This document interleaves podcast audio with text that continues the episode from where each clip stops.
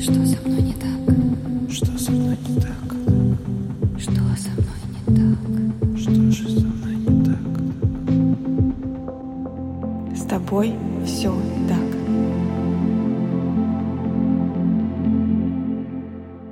Всем привет!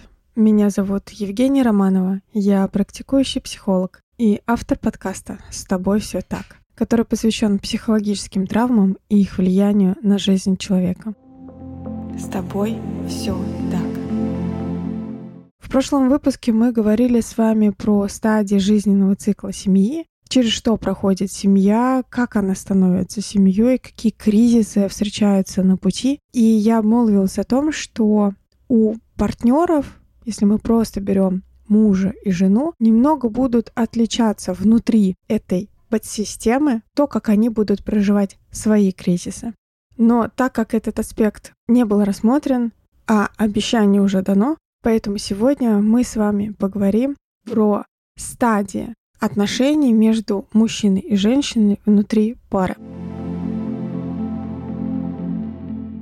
Не буду здесь какой-то уникальной, скажу, что правда есть очень много теорий, как жизненный цикл в семье, так и жизненных циклов пары. Много, потому что каждый из ученых по-своему проводил исследования, выявлял какие-то закономерности, особенности. И в основном все психологи ориентируются на стадии жизненного цикла семьи потому что изначально так было заведено, что семьей считались обязательно пары, у которых есть дети.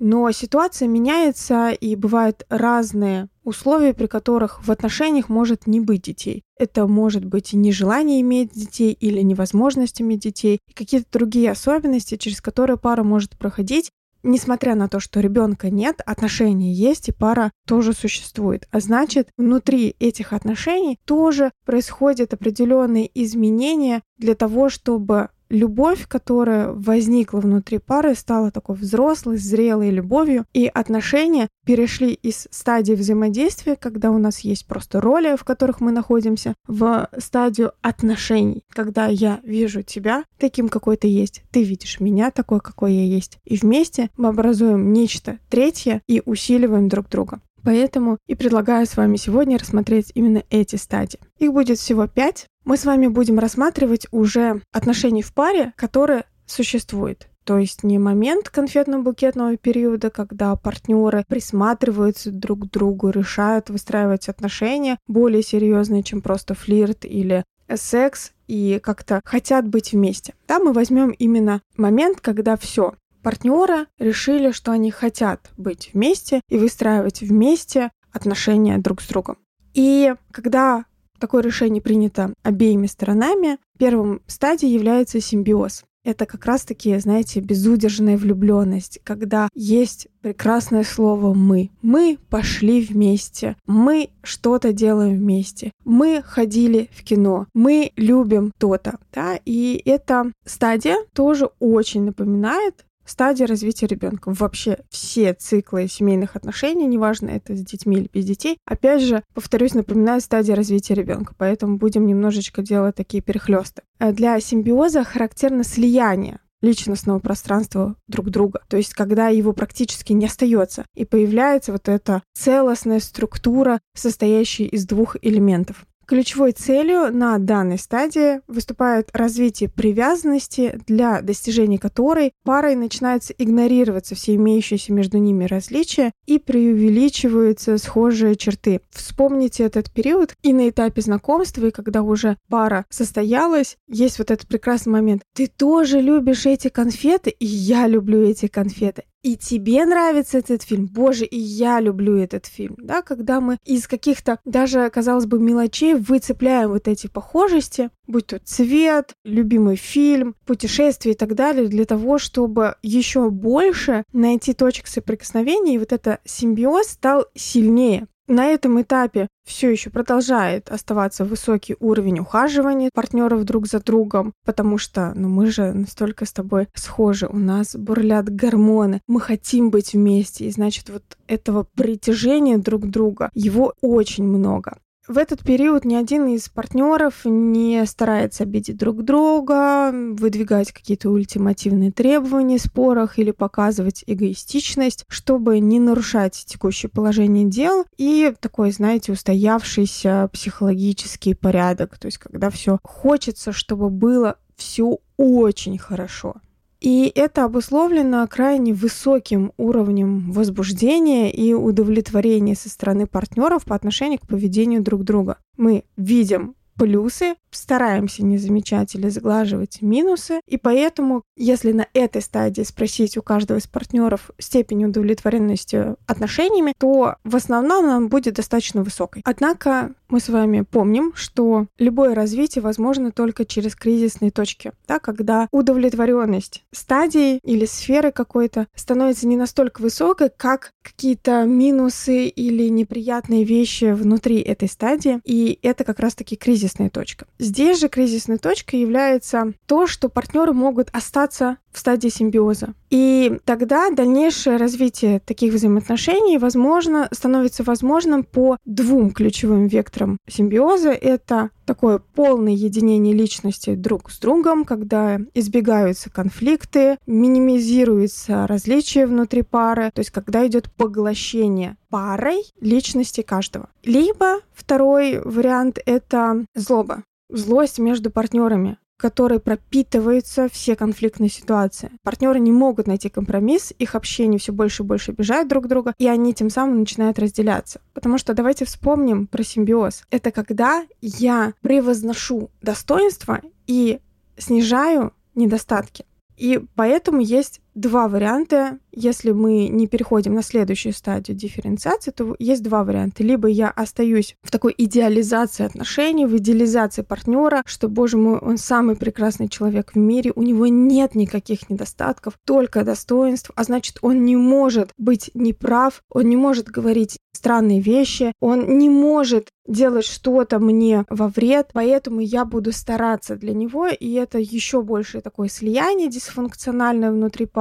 Или начинает, наоборот, повышаться градус внутри пары, потому что недостатки начинают преувеличиваться. На них как будто бы софитами начинают светить. А значит, все в моем партнере меня начинает раздражать. Как он ест, он чавкает или не чавкает, он храпит или не храпит, во сколько он встает, почему он встает так поздно, почему он встает так рано, почему он не делает кофе, почему он как-то не так дышит. Или вдруг он недостаточно посмотрел на меня, не с тем взглядом. Да? И тогда вот эти недостатки начинают выходить на передний план, и все ссоры будут скатываться на обсуждение того, кто что сделал не так, не с целью найти решение, а с целью высказаться, высказать свою фу и бе и показать, что я лучше.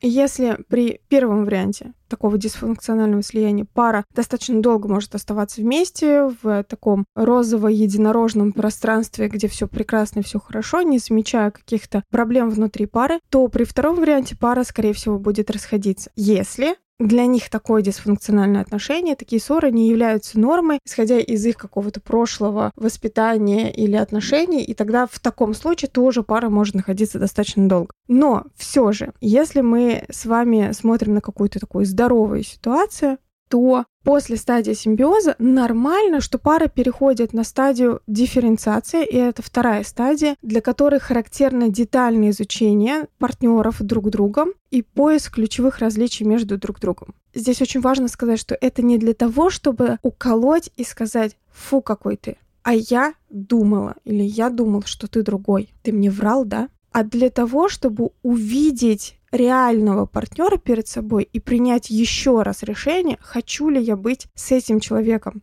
И зачастую данный процесс не бывает легким. Правда, некоторые партнеры задумываются об какой-то организации отдельного личного пространства для себя или выхода из отношений, потому что то, что они начинают видеть, не соответствует тем ожиданиям или тем представлениям, которые были, когда они заходили в отношения. В этот период пара начинает понимать, что все доступное время они больше не хотят и не могут проводить вместе. Им нужно быть наедине с собой, но в то же время зачастую испытывает чувство вины за свое стремление к такому некоторому уединению. И бывает, что в такие периоды, когда, например, пара приходит на терапию, то возникает вопрос, а что со мной не так? Почему чувства не такие, как раньше? Что я делаю не так? Почему я хочу побыть один или одна? И после этого ряд партнеров начинает выходить из симбиоза в попытке восстановить личностные границы, которые были у них до отношений, и происходит такая неосознанная борьба за свою индивидуальность в своих мыслях, чувствах, образе жизни, мнениях по ряду вопросов как внутри семьи, так и какого-то межличностного взаимоотношения.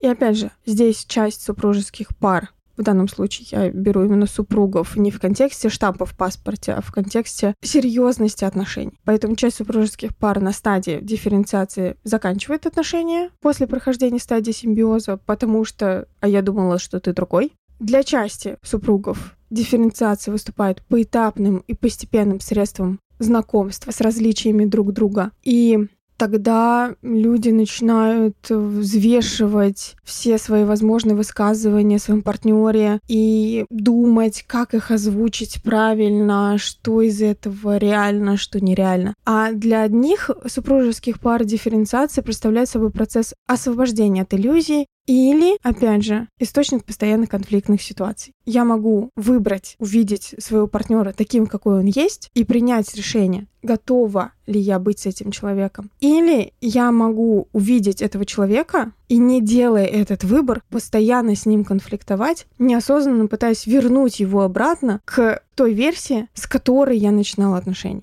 Откатить до заводских настроек, пожалуйста.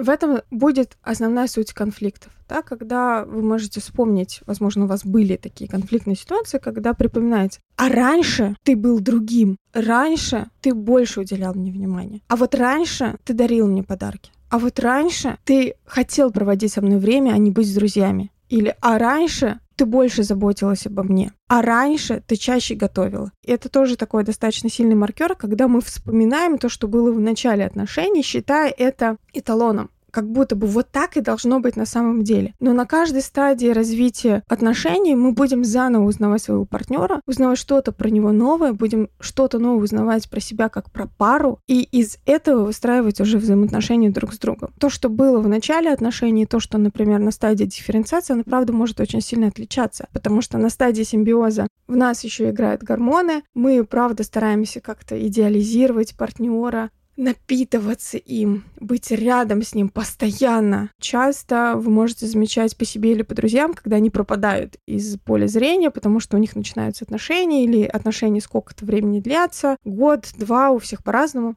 и потом вдруг человек начинает снова возвращаться. Да? Это может быть тоже таким маркером, что отношения переходят на следующую стадию, когда просто партнеры уже начинают вспоминать о том, что кроме них как пары есть еще они как личности. После этого наступает третья стадия, и она называется обучение, которой происходит такая настройка личностной жизни в отношениях, независимо от своего партнера. И это тоже достаточно критическая фаза, потому что в этот момент я пытаюсь понять, я такая, как есть, и мой партнер такой, какой он есть. Как мы можем взаимодействовать, не теряя себя как личностей? Часто на этой стадии партнеры начинают замечать, что они становятся эгоцентричными или их называют эгоистичными, так как в какой-то мере начинает пропадать эмпатия друг к другу. Внимание каждого из партнеров переключается на внешний мир и уходит из семьи. В итоге индивидуальность и такая автономность существования становится для партнеров выше их отношений внутри пары. На этом этапе вопросы значения личности выходят для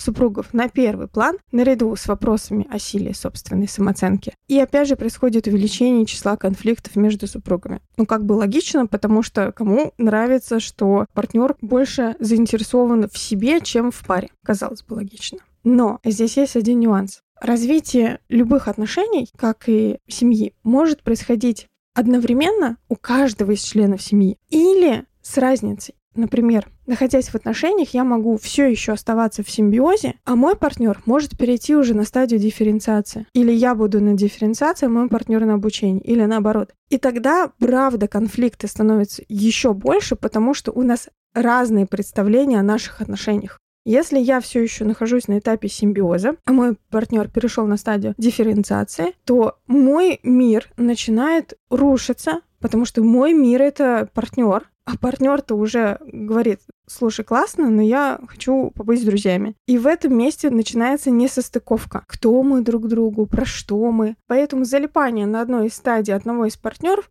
приводит к увеличению числа конфликтов, потому что другой партнер уже перешел на следующую стадию, а один остался. Это не означает, что надо партнера тащить и говорить, слушай, ну мы уже перешли на другую стадию. Нет, потому что каждый из нас проходит стадии соответственно своему психическому состоянию, соответственно своему уровню дифференциации, понимания себя и так далее, своему опыту предыдущему. Поэтому, правда, может такое случаться и достаточно часто происходит, когда идет разность в переходах на стадии. Поэтому вот эта вот история про третью стадию, про обучение, про эгоистичность, она может возникать тогда, когда партнер еще на стадии дифференциации, один из, а второй уже на стадии обучения. Обучение — это когда я начинаю развиваться как личность, когда я иду в мир, когда я начинаю строить карьеру, когда у меня развивается хобби, у меня появляется больше круг общения, больше круг друзей, и я хочу идти в этот мир, я хочу узнавать, я хочу развиваться там. Но мне правда важны отношения, ну, чуть меньше, чем было раньше. Не потому что перестал любить, а потому что это нормальная стадия развития детей. Для детей, в частности, в какой-то мере, это стадия пубертата, да, стадия подросткового, когда, боже мой,